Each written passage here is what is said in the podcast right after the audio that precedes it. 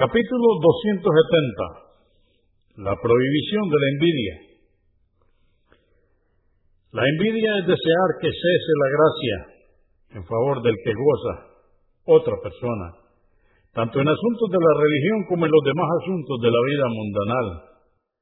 Dice Alá, el Altísimo, en el Corán, en el capítulo 4, aleya o verso 54 envidian a la gente por el favor que Alá les ha dispensado?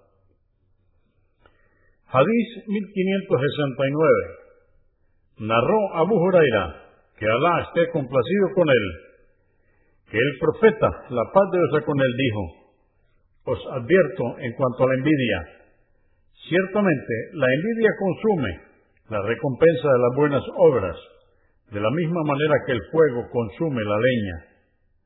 Abu Daud 4903.